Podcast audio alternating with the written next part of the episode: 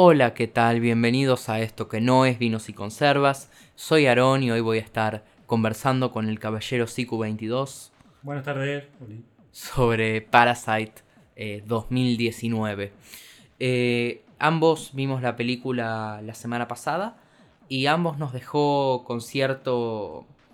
Nos dejó un tanto insatisfechos, si bien reconocemos la, la proeza técnica del, del film. Caballero, Sí, eh, bueno, de, vuelta buenas tardes. Si bien siento que la insatisfacción quizás sea un poco menor por mi parte, siento esa misma insatisfacción cuando pienso en la película, en los temas que planteó en su primera parte y en cómo no los puedo rematar en la segunda. De hecho, si me dan, si me dan a decir algo en muy breve tiempo, siento que Parasite son dos películas pegadas una al lado de la otra. La primera es una sátira social muy descendiente o quizás que debe mucho del cine soviético que analizaba la cultura de su tiempo focalizándose en las personas. Y la segunda parte es más de una descendiente del cine americano, planteando un thriller con los propios eh, giros argumentales del género. Creo que son dos películas muy buenas las dos, pegadas en una para hacer una sola narrativa completa. Sí, de alguna manera, eh, cómo se tratan los, los temas, no solamente en la primera parte, sino cómo luego se pasan a un segundo plano en la segunda y luego nos dejan con algo que luego conversaremos si es una resolución o no. Eh, de alguna forma, la manera en la que esos temas se tratan permitió cierta confusión en ciertos círculos occidentales. Eh, ¿A qué me refiero con esto? Em, yo vi la película básicamente eh, por ciertas presiones sociales, porque muchísimos socialistas y progresistas, críticos del, del sistema de producción que, sigo en, en redes sociales, en internet en general, em, se maravillaban, o mejor dicho, eh, se indignaban, se indignaban, no se maravillaban, cuando, por ejemplo, Obama ponía Parasite como una de sus eh, películas favoritas del año pasado. Decían, ¿cómo? Si es una película absolutamente antineoliberal. Y lo que pasa con este, con este antineo- antineoliberalismo o este anticapitalismo es que por cierto... eh, por lo coreano del film, por eh, la impronta coreana y también por ciertas decisiones del director que no pueden atribuirse a la cultura, eh, no trata... eh, me fui a la mierda, no sé qué carajo estoy diciendo, me perdí mis pensamientos. Sí, creo que más, más a- creo que ibas un poco apuntando al hecho de que la película no termina su crítica. Construye su crítica y no la define. Es, así una metáfora futbolística, es Messi dando el pase al medio, dejando el gol de su vida a su compañero que la manda a las nubes. Por lo general la selección argentina. Pero, volviendo un poco a la película, construye toda una crítica al sistema casi de castas que tiene la sociedad coreana y después lo utiliza como trasfondo para contar una historia. La historia de este thriller y de lo que pasa en la casa de los Park, que son la familia adinerada, de la cual los Kim parasitan en cierta forma. Después vemos que eso es un poco un doble discurso, porque también los Park, al ser la familia adinerada, parasitan a las clases menores para hacer las cosas que ellos no pueden hacer porque son. A veces los pintan como inútiles, a veces los pintan como naive. Pero bueno, la película trata un poco de eso, sobre esas tensiones de clase entre las clases altas y bajas de Corea y cómo se parasitan mutuamente en círculo. Sí, eh, lo que quería decir, pero bueno, olvidé cómo utilizar el lenguaje para eh, comunicar conceptos, eh, es que de alguna forma eh, yo como, como espectador y también leyendo ciertas críticas eh, más que provenientes del, del cine o del mundo de la, del, sí, de- de las artes, venían de la política, eh, esperaba algo quizás menos ambiguo, algo que fuese más sesgado, porque uno está acostumbrado como occidental, especialmente a que cuando algo eh, es un film que se podría llamar eh, político, o con una temática fuertemente política, es, es más eh, intenso al respecto. Sí, absolutamente. O sea, verdaderamente es una película que da. Creo que en cuanto a películas con tanto trasfondo político es lo más objetivo que he visto en años. O sea, es una de las pocas películas y de hecho se ve mucho en foros de internet, en discusiones, en, incluso en user reviews, en las reviews de los usuarios de páginas como Rotten Tomatoes, Internet Movie Database, Metacritic. que no odiaban a los personajes, a ningún Mm. personaje. No podían. Sí, sí, sí, sí. que empatizaban con todos en algún punto. Es una de esas películas, es una de las películas más objetivas que vi en cuanto a la mirada que probé. Y verdaderamente también si tengo que hacer otro, mi- otro acotac- otra acotación referente al film, es que es muy entretenida. Mm. Bebe mucho del cine norteamericano en lo entretenida que es En el ritmo. el ritmo, lo que se llama el pacing, eh, lo graciosa que es. Es chistosa, es hilarante la película por momentos. Y es increíble que haya logrado ser hilarante a través de tantas culturas diferentes, porque Mm. hubo chistes que yo sé que fueron eh, reproducidos en varias culturas. De hecho, ahora hay el jingle de Jessica que le dicen que es la parte donde la hija de los, de los Kim, antes de entrar a su entrevista de trabajo, repite con una técnica memotécnica. Va a ser una canción coreana, lo repite. Y uno ve los clips en YouTube y tienen millones de reproducciones. Hay videos de la actriz explicando por qué se hace eso, cómo se hace. Es bastante interesante lo que está pasando con esta película. No es que no haya pasado antes, pero es muy interesante viniendo de una sociedad a la que no estamos tan habituados a la Sí, exposición. sí, sí, sí. La idea de que sea. Es decir, eh, uno está tan acostumbrado a incluso cerrar brechas eh, de, de entendimiento eh, intercultural con Gran Bretaña o con Estados Unidos y tener que cerrarlo con Corea es bastante interesante. Y ni siquiera tener que cerrarlo, ni siquiera tener que hacer un esfuerzo. Porque sí, el tono en general de la película puede ser algo que entender. Para mí fue algo que entender, porque yo en una primera instancia estaba como, pero por supuesto hay un montón de neoliberales a los que les gustó esta película. Si es una película que nunca termina de decir lo que tiene que decir. Pero en realidad, mediante sutilezas y mediante ciertos, eh, lo que se llamarían easter eggs, podemos llamarlos easter eggs, expresan ese mensaje que eh, quizás con... eh, quizás con wishful thinking, quizás con eh, llenando, llenando lo- los blancos con, su, con sus asunciones personales, los comunistas vieron, los comunistas occidentales vieron algo que quizás eh, yo no vi en un comienzo, pero porque tuve que entender la cultura de la que venía el film y el código cultural bajo el cual estaba expresando eso. Absolutamente. Además, si uno se para desde el espectro político, la película es totalmente es más ambigua Sí, que en su narrativa. Si bien su narrativa ya es ambigua porque hasta es difícil precisar un protagonista. Mm, Podemos tener personajes que desencadenen acciones y personajes que se vuelven el centro emocional. Pero la película es ambigua en su narrativa y en su mensaje político. Quizás mucho más en su mensaje político que en su narrativa. Pero es una de las. Creo que es una de las cosas que juega a favor de la película y que hace de Bong Joon-ho, Bong Joon-ho el director, eh, un gran director. Ya lo viene demostrando en películas anteriores, particularmente a mí, en mi gusto personal, me encantó Snowpiercer. Está bien que utiliza un poco, un poco mucho, además, el, el carisma natural de Chris Evans y de su reparto inglés, o anglosajón, mejor dicho. Y después tenemos Object, también distribuida por Netflix. Y mm, si vamos más atrás, quizás sus películas más independientes y más arraigadas a la cultura coreana, como son Mother, The House, y creo que, si no me equivoco, la otra era History of a Murderer, o Sí, sí, una sí, cosa sí. así. Películas muy arraigadas en lo coreano, pero que también tienen cierta universalidad y cierta ambigüedad desde los tópicos que tratan. Y como que siempre va a punta a ese eh, terreno mediano entre lo polémico. Sus críticas no son del todo redondeadas. Por eso quizás también me gusta un poco más este, Snowpiercer, porque es la que más. la que da una respuesta más definitiva a todas las cuestiones que plantea. Y la que lleva su temática al fin. Sí, sí, sí, sí. Pero bueno. Lo que también siento es que eh, hay. Me gusta porque vos sabés cosas y yo meramente vengo con sentimientos acá, soy un chanta. Pero lo que yo siento es que eh, no le daba a los personajes tiempo para explicarse. Y siento que eh, esto en un, en un punto eh, jugó en contra de la familia pobre porque son los que peor, eh, peor eh, parados quedaban hasta ciertas escenas finales. Sí. Eh, y también eh, dejó como meramente un. Cuando no. Cuando no Comic Relief, una mera herramienta para avanzar la trama a el esposo de la criada original de los Pack. Sí, sí, sin duda. O sea, para entrar un poco más en detalle tendríamos que Spoileemos, spoileemos Sí, sí, todo. no solamente hablar de spoilers, sino dar un, un overlook de la trama. Básicamente la película Parasite trata sobre estas dos familias, los, los Park y los Kim. Los Park son una familia caudalada de Seúl que necesita ayudantes en su casa. Empiezan con un profesor de inglés que queda recomendado por otro, que es el hijo de los Kim.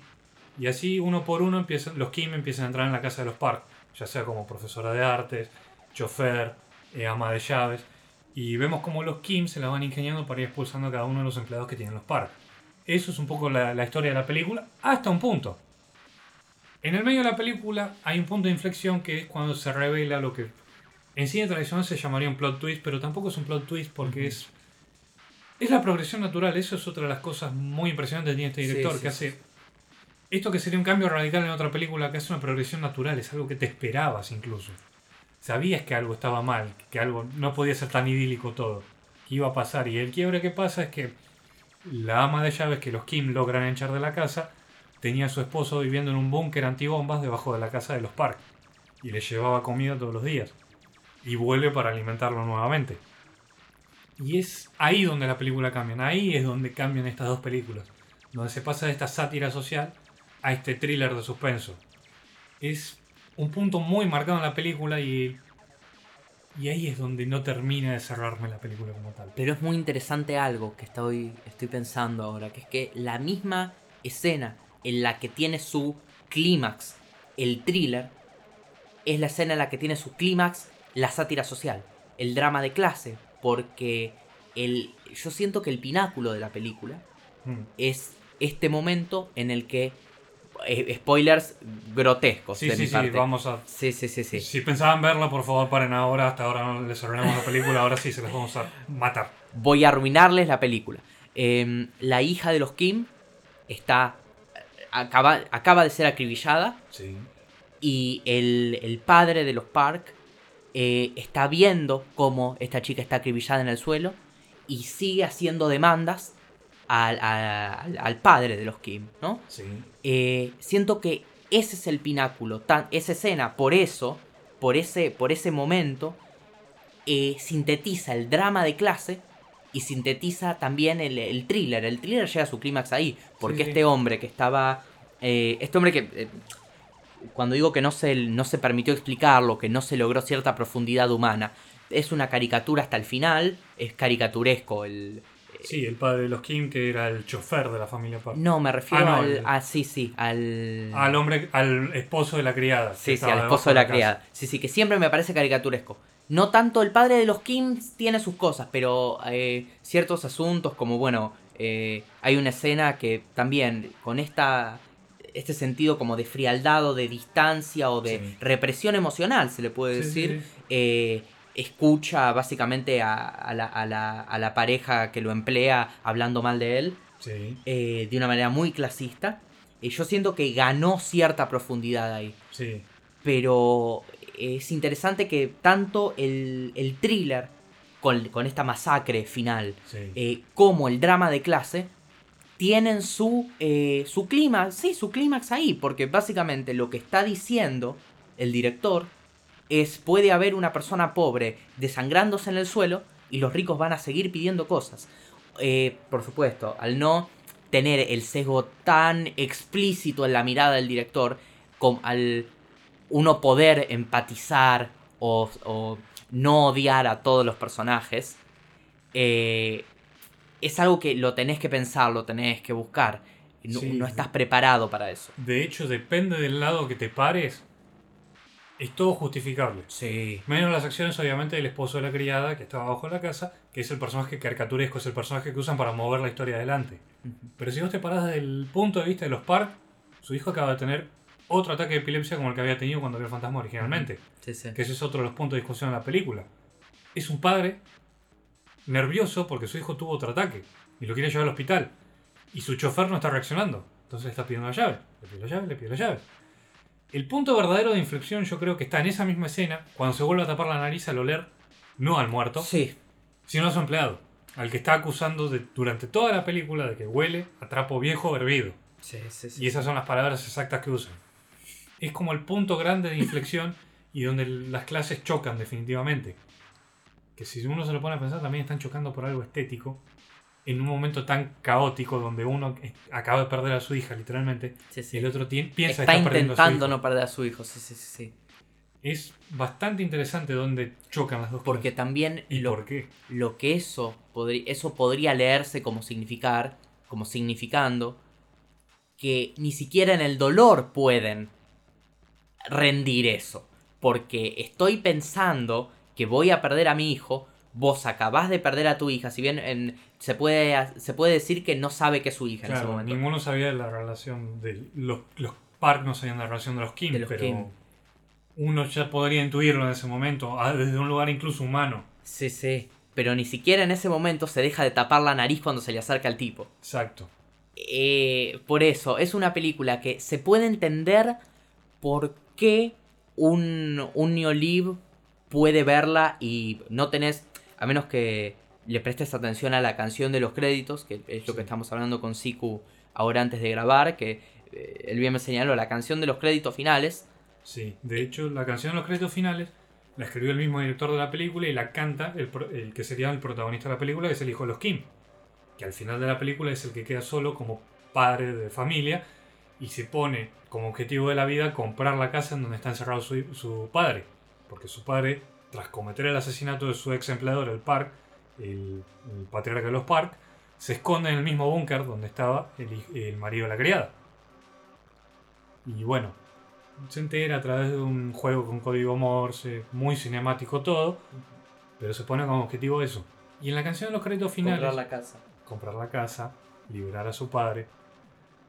Y en la canción de los créditos finales nos enteramos de que en realidad no pudo comprar la casa. De que necesitaría 516 años de trabajo constante, aún después de la universidad, para poder comprar la casa. Y bueno, definitivamente la historia tiene un final. No es tan abierta como pensamos en un principio. Hay un final. El padre termina muriendo en el búnker. Su hijo no puede comprar la casa y la tristeza lo carcome. y ahí de alguna manera notás lo absurdo del imaginario meritocrático. Eh, que, porque si no, la película, y cuando yo terminé de verla, me quedé con esto de. Pero por supuesto, no cuestiona el imaginario meritocrático, no cuestiona este asunto de si. Lo, lo- lo muestra, pero no lo muestra en, en lo absurdo que es. Y no, finalmente lo hace. En los créditos muestra que es algo absurdo, que es algo surrealista. Sí, sí. Además, igual hay una crítica que hacer al director. Yo creo que un artista sabe en Mm. mayor o menor medida la repercusión que va a tener su obra. Si no, para darse cuenta uno de qué tanto influye esto, qué tanto uno puede tener el, for- el foresight de ver hasta dónde va a llegar. Hay una entrevista muy buena con George Lucas, donde él está viendo literalmente el primer corte de la amenaza fantasma. Nadie aplaudió cuando terminó. Y él dijo, quizás me haya excedido un poco en las escenas habladas. Eso fue cinco meses antes que se estrenara la película. Yo creo que el director, Bong Joon-ho, sabía de- el rebote que iba a tener su película. Y creo que esto es un poco en detrimento de sus habilidades como director. El no darse cuenta de que tendría que haber sido un poco más explícito, particularmente con las audiencias fuera de Corea, con su mensaje. Pero aún así tuvo rebote esperado. Y es bastante interesante. Aunque si nos atenemos solamente a lo que se muestra en pantalla, a la película en sí, no, no contando los créditos, la película como que choca un poco el mensaje, lo deja de lado y se dedica a contar su historia. Es excelente. Pero el mensaje queda colgando. Es que ni siquiera yo diría el. También uno no, mm, no puede abordar eh, películas como esta sin preguntarse si el arte debería tener un mensaje. Si el, si el objetivo debería ser comunicar un mensaje. Si, y si de alguna manera eh, repercute en qué tan buena o tan mala la calidad del film. Si logra tener un mensaje que uno crea eh, adecuado, que crea correcto, incluso que crea que crea eh, que necesite comunicarse en este momento, si es que eso afecta el juicio que uno puede tener de la película en cuanto a obra de arte. Eh, es una maravilla técnica. Parasite es técnicamente fantástica. No, sin duda, no, no estamos discutiendo. Pero por supuesto, por eso también no hay una. Más allá de ciertos. eh, eh, cierto comentario técnico que eh, Siku sabe hacer muchísimo mejor que yo porque él lo vio todo. Lo vio todo. no tratamos mucho los asuntos técnicos de la película porque técnicamente es maravillosa. Desde em, cosas que yo noto como el diseño de producción, el armado de las escenas, el manejo de cámara, la paleta de colores, el vestuario, es todo fantástico. Sí, sí, uno puede... A ver, desde el uso de los simbolismos prácticamente dados por la escenografía al hecho, si a uno le suma el hecho de saber que esas escenografías no son reales, son sets, fueron construidos específicamente por esta película. La casa de los Park fue construida por esta película. Este, la casa de los Kim fue construida por esta película las escaleras como uso simbólico, las tomas, el uso de las luces. De hecho hay un montaje que marca la mitad, el punto medio de la película, que es excelente. Es un montaje de 5 minutos, 60 tomas, en donde se cuenta el plan y la forma en la que van a echar a la casera. Es verdaderamente maravilloso la forma, el ritmo y cómo están compuestas esas tomas, porque va y viene, va a los días de preparación, al momento en que se está ejecutando el plan y a los resultados va y viene entre tres momentos diferentes y uno nunca está perdido. De hecho, está cada vez más intrigado por cómo lo van a resolver, si va a aparecer algún problema. Y la película en eso brilla. O sea, la película brilla verdaderamente cuando es thriller y cuando es comedia también, porque cuando es comedia, gracias a los actores y al diseño de producción y al blocking, el blocking es básicamente cómo se mueven los actores en referencia a la cámara, la película brilla en cuanto a comedia. Hay una parte que es bastante hilarante, que es cuando y la madre, una vez ya contratada como ama de casa, va repartiendo la fruta que comen y los ricos como snacks. Y va a, sus dos hijos y le deja primero a su hijo, lo besa en la frente, muy maternal, y después va a su hija, que su hija tiene una actitud muy... La hija, párrafo aparte, un personaje bastante interesante en la película, para mí el más interesante junto con el padre de los Kim, la hija de los Kim, les deja la fruta y uno ve a través del blocking cuando la madre se da vuelta que está haciendo todos los gestos como si estuviera en la habitación de su hija. Y en realidad está en la habitación de el hijo de los Park al que le está dando una clase de arte, entre comillas, porque bueno, básicamente se están engañando, se están estafando, pero es excelente cómo utilizan el blocking de los actores para comunicarnos a nosotros emociones que es totalmente eh, ignorada por la familia rica, o sea, los Park, los empleadores de ellos. Sí, eh, en, por eso, en términos técnicos es magnífica. E incluso el hecho de que. Em, en términos temáticos. En términos temáticos. Que estemos conversando sobre esto. Y que em, tengamos. Eh, básicamente opiniones con tantos peros en el medio. Mm. Eh, una opinión tan matizada a ambos eh, también habla del mérito de la película, más allá de, bueno, ciertos, eh, ciertos asuntos con cómo pueda ser recibida o qué, qué cues, qué, qué, pistas puedan ser ignoradas o no estén lo suficientemente bien comunicadas, pero eh, el hecho de que sea una obra, incluso si se quiere decir que es moralmente ambigua, incluso si se quiere decir que es moralmente ambigua, aunque no lo sea, es fantástica. A ver, yo tenía tuve, la vi dos veces la película, una vez antes de venir acá, y las dos veces tuve impresiones diferentes. En la primera vez que la vi, impresiones en cuanto a películas que me recordaba temáticamente y en forma de producción, o sea, en producción en su totalidad. La primera vez me recordó mucho a Stalker, la película de Tarkovsky. Porque literalmente se llega a un punto en la película en donde vos querés respuestas. Mm. La película de Tarkovsky o, mm, las omite voluntariamente. Mm se niegan a entrar en la habitación. Eh, tenés tres horas de conversaciones filosóficas, de, atravesar campos.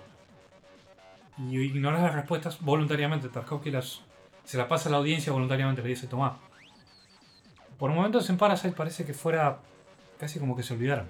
Como que lo dejaron de lado. Por decisiones de dirección, por direcciones de los actores. Incluso ciertas actitudes que toman mismo los actores a, a ciertas cosas que le pasan a los personajes esa es creo que la mayor crítica que tengo, como que se deja de lado la pregunta que se está planteando. Se la deja de lado para hacer contexto a la historia que se va a contar.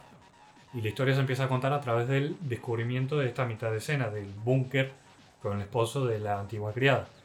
Y en la segunda vez que la vi, me, recordó, me recordó una de las grandes películas de la década que pasó. Para muchos es la mejor. Al menos en calidad técnica para mí es la mejor. La red social de David Fincher, que cuenta la historia de Facebook. ¿Por qué? Porque la ambigüedad, al volverla a ver, me di cuenta que está presente en toda la película. Mm. Está en todo. La red social es una película que no apunta Eduardo es el bueno, Mark es el malo. No, son amigos. Y nos dice, ¿de qué lado estás? Sabiendo toda la verdad y todo lo que se hizo. Parasite es lo mismo.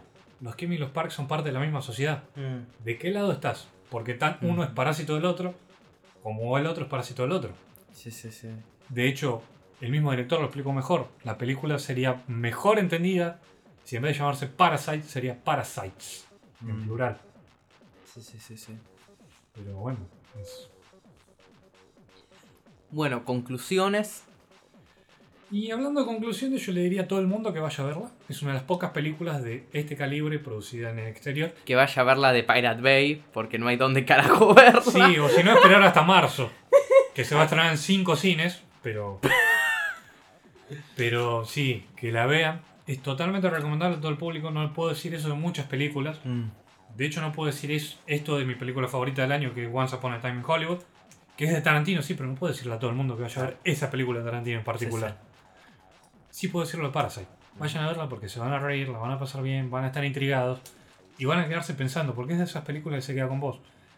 En cuanto a la temática, me hubiera gustado que fueran un poco más a fondo, que dieran respuestas más concretas y que no nos fueran dejando esta, estos easter eggs, esta cacería de huevo de Pascua, para que nosotros armemos el mensaje final.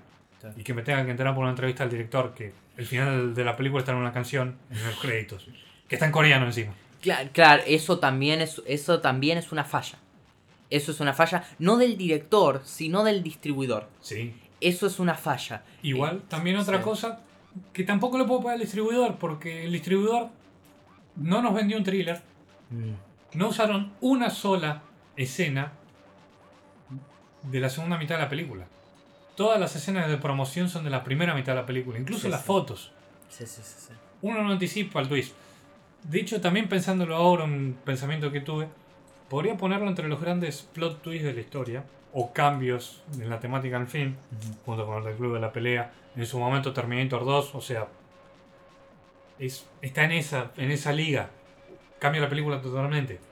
La cambia para otro lado. Si bien no es una revelación sobre ningún personaje importante ni nada, pero cambia la película, la tonalidad e incluso el género. No, si yo creía, mm, eh, bueno, la escena anterior a este cambio de género, Sí. eh, yo creía que iba a pasar algo del estilo de que eh, los Kim tomasen, usurpasen la casa o tomasen las identidades de, de los Park o algo por el estilo. Especialmente por ciertos, eh, ciertos pósters que vi que leían algo como, eh, bueno, eh, nosotros, Casa de los Invitados, está en francés, el Yeye, pim, pim, pim. Sí, sí, sí, sí. no, no, Uh, pésimo. ulala, señor francés. Ulala, señor francés, bueno. em, no, era no de los invitados, de los em, los ocupas tampoco.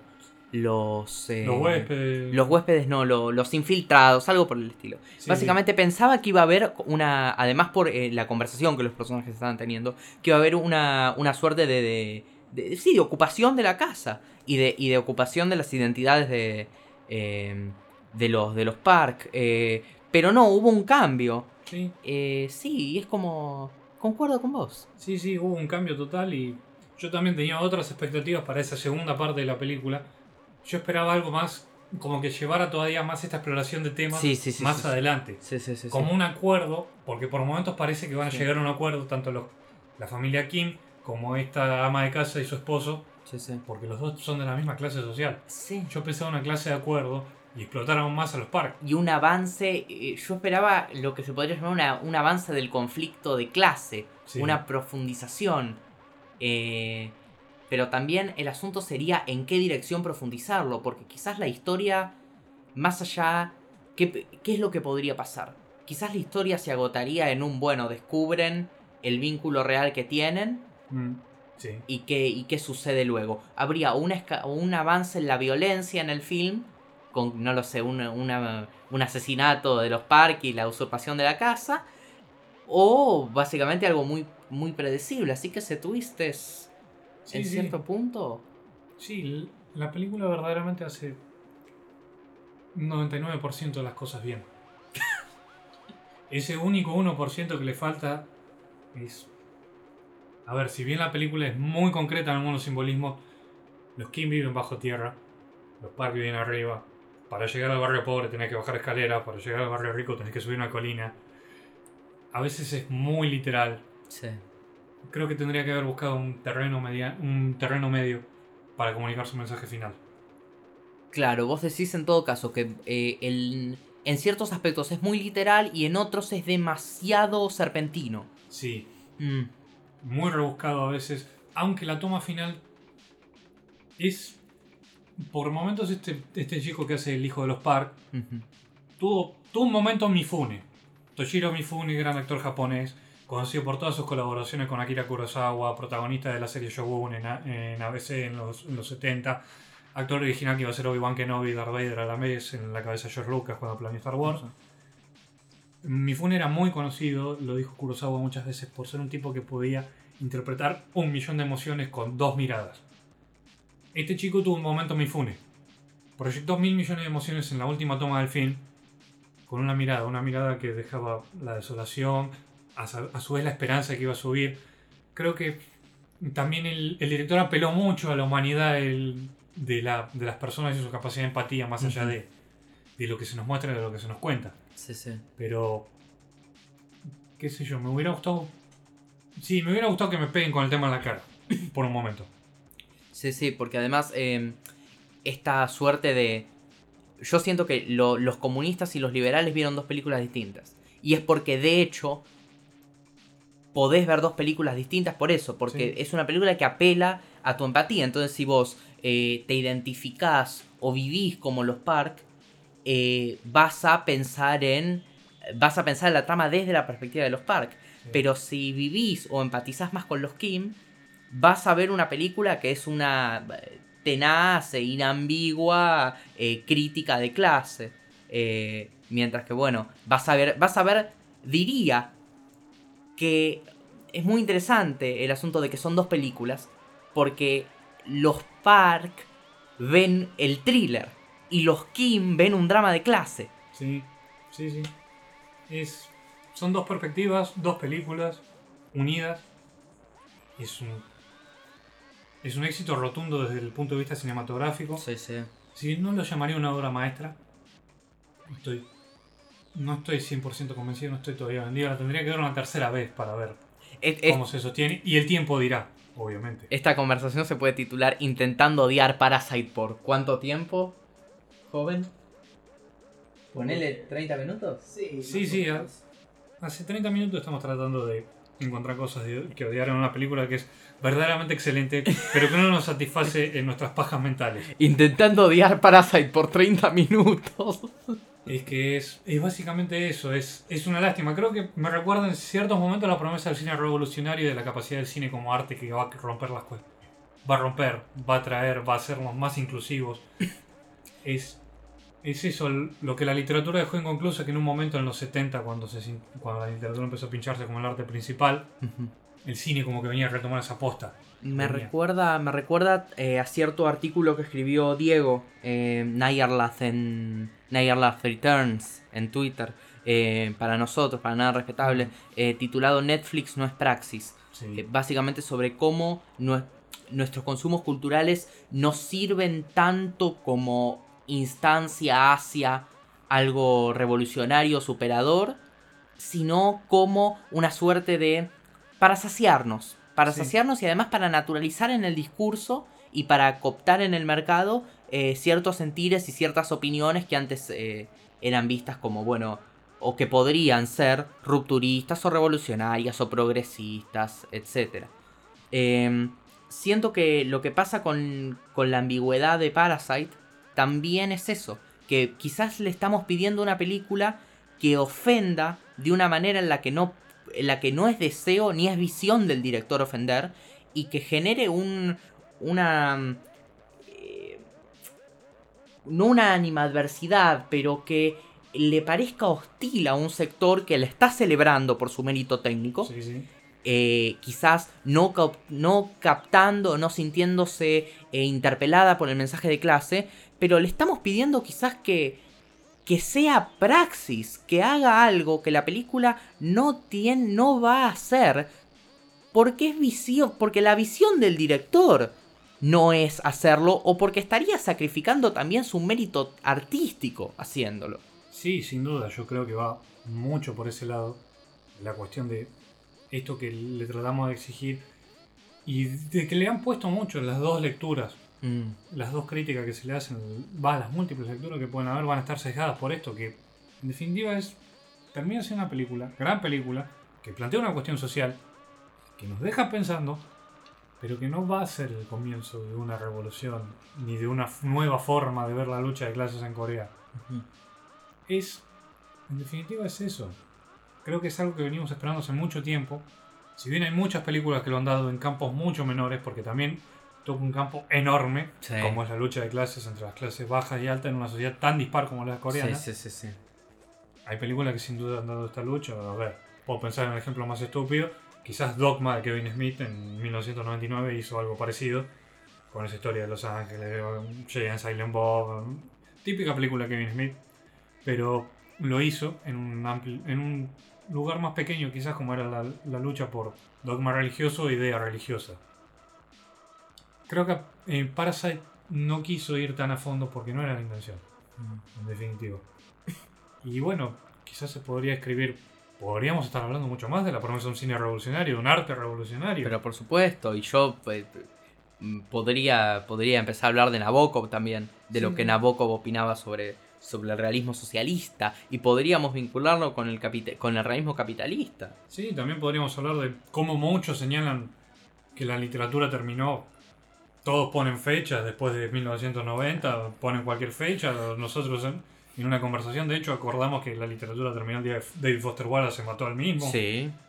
Pero es una conversación que no tendría un fin práctico al, al- a la razón de este, de esta conversación. sí, sí. ¿Que ¿Parasite es buena? Sí, absolutamente. Parasite es excelente. Sí, Parasite es, es, es- es la conciencia y la voluntad de Lenin hecha film. no, claramente no. No lo fue Solaris, no lo fue Stalker, no lo fue. eh, no lo fue ninguna de las grandes películas soviéticas, no lo fue ninguna. Ninguna de las películas italianas hechas por el marxismo italiano, no lo va a hacer Parasite. Si bien pone la conversación, se pone en esa conversación, su intención no es terminar esa conversación, sino aportar a la misma y traerla de nuevo. Eso también. Eso también tiene que ser valorado. Estamos hablando de esto. Exacto. Estamos hablando de las diferencias de clase en una sociedad tan clasista como la coreana, gracias a una película coreana Sí. en 2020. Fantástico. O sea, el año pasado supuestamente iba a ser el gran año de Marvel, con su opus magna que iba a ser Endgame. A Endgame la opacó primero la película de Tarantino, que si bien no la vio tanta gente, todo el mundo terminó hablando de ella, por cosas que pasaron. Después tuvimos Joker, que también tocan estos temas de Parasite, pero lo hacen de una forma más norteamericana, más Sí. explícita, pero lo hace excelente y con la, la performance del año por Joaquín Phoenix, peleando con Brad Pitt como Clifford. Y ahora tenemos Parasite, que si bien ya había salido este año, ahora con su lanzamiento masivo en los cines norteamericanos y europeos, como que está más en boga, como que opacaron al gran cine mainstream norteamericano. Pero bueno, veremos cómo se desarrolla todo esto. Veremos. Bueno, esta ha sido una breve, quizás no tan breve conversación sobre Parasite con el Caballero CQ22 para nadarespetable.com. Soy Aarón. Que tengan un hermoso día, unas buenas noches. No consuman drogas.